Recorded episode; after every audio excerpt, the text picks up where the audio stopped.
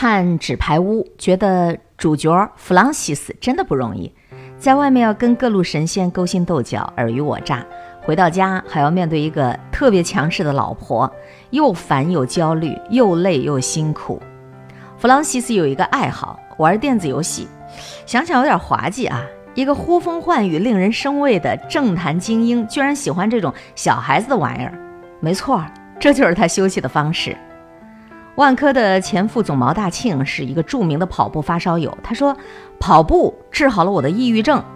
据说跑步会分泌内啡肽和多巴胺，说这种会上瘾的。与其吸毒，不如去跑步啊。”我还很喜欢经纬的张颖。这个时代的牛人太多了，但是能够牛的又硬气又低调，爱憎分明，却是不容易的。作为经纬中国的掌舵人。能够想象到他的日常有多么忙碌，有多大的压力。他有他自己的方式。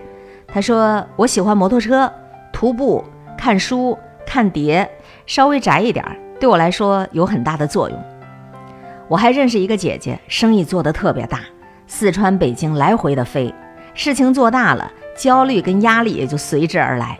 我就问她：“哎，你每天管这么多的事儿，你烦不烦呢？”她说：“烦呢。”可是她有一个诀窍。一旦躺上床，就不想任何工作上的事儿了。我还见过一些传统意义上的非常牛的人士，他们被焦虑、被压力、被繁杂的事物裹挟着，他们就像一台高速运转的机器。可是他们却有一个共同的技能，就是会休息，特别会休息。现在这个社会就是一个大丛林，没有谁是活在无菌的真空环境下的。每一个人都会感觉到疲惫，感觉到好累好累啊！每个人都会面对属于他自己的压力，在这种高强度的商业社会当中，会休息就显得特别重要了。用这样那样的方式，暂时的忘却压力，忘却烦恼。你需要一个小小的空间，让铠甲下的灵魂得以蜷缩在此，享受短暂的栖息和片刻的安宁。正如导师列宁所说的那样。不会休息，你就不会工作。你看，会休息也是一种职业能力哦。它跟沟通、表达、演讲、时间管理是一样的，是你综合实力的一部分。它是慰藉心灵、排遣焦虑的技术。它还是一个冷却技能、回血回魔的方法。给我两个小时，我又是一个电量满格的战士了。最近在看一本小说《二号首长》。作为省委书记，小说里的赵德良是整本小说当中最强大的一个存在。这不仅因为他是全省的最高首长，更是因为他成熟的政治智慧，还有卓越的个人能力。有一个细节印象深刻：赵德良有一种特别的能力，抓紧一切时间休息。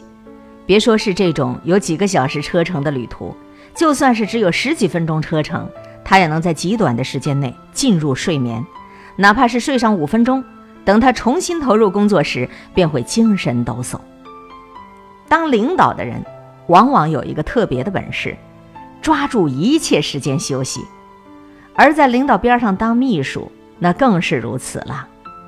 领导休息的时间，秘书却不一定能休息。秘书工作一个很重要的部分，就是合理安排自己的休息时间，能够养成见缝插针的本事。利用领导开会或者其他时间打个盹儿，这不是可有可无的小技巧，而是关乎前途的大事情。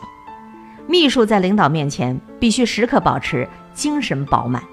如果领导见秘书困意如山，这个秘书的路也就走到头了。这样的场景当然不仅仅存在于小说里。克林顿当总统的时候，一天工作十二个小时，每天晚上只睡五个小时，但他始终有午睡的习惯。访问接待的应酬是令人疲乏的。罗斯福的经验是，在会见宾客或发表演讲之前，坐在一张椅子或双人沙发上，闭目养神休息二十分钟。拿破仑叱咤欧洲，几乎把所有的时间都用来思考作战。传说他每天只睡四个小时，而在发动攻击的前一晚上睡得更少。尽管如此，拿破仑是非常会休息的。有的时候，在两次接见活动五分钟的间隔时间里，他都可以美美的睡上一觉。对这些传统意义上的强者来说，休息是主动的，休息不一定是一件很爽快的事，但休息一定是你工作的一部分。本质上，休息跟玩儿是两件事。休息是用来恢复、恢复体力的活动，以储备充电为目的的；玩儿是娱乐活动，是以爽快身心为目的，它可能会让你更累。可不是每个人都明白这个道理啊！好多双休，你想放松一下，然后深夜就追剧啊，玩这个抖音，熬夜喝酒。啊，撸烧烤，约朋友去嗨翻了天，这种休息是比上班都还要累的，感觉身体都被掏空了。所以很多人双休日过后，周一困得不行。还有长假，国庆长假呀，还有什么呃春节长假呀，你本来是想好好休息的，收拾行装，奔赴到鼓浪屿，舟车劳顿，人困马乏，那个旅游的训练强度比军事拉练有时候还大。所以这些都不是休息的正确姿势，这种休息不仅没有给你充电，反而消耗掉了你，掏空掉了你，让你更加疲劳了。相比之下，做做家务活、踢踢球、去健身房或者去跑跑步，这些效果可能都会更好。请你千万别误解了，我并不是说让大家都不要玩儿，实际上呢，我也会专门留出时间去玩的。玩的时候就是玩，要告诉自己，哎，现在就是在犒劳我自己，尽情享受就好了，不必有任何的内疚，不要再去想现实生活当中的那些糟心的烦心事儿。我们不是反对玩啊，而是主张把这个玩跟休息分开，玩就是玩，休息就是休息。为什么呢？真正的休息它不是为了爽啊，它是为了你能够更好的工作呀。你是否能够区分？怎么去玩儿，怎么去休息，它的概念了吗？我觉得休息的精髓不过是两个字：交叉。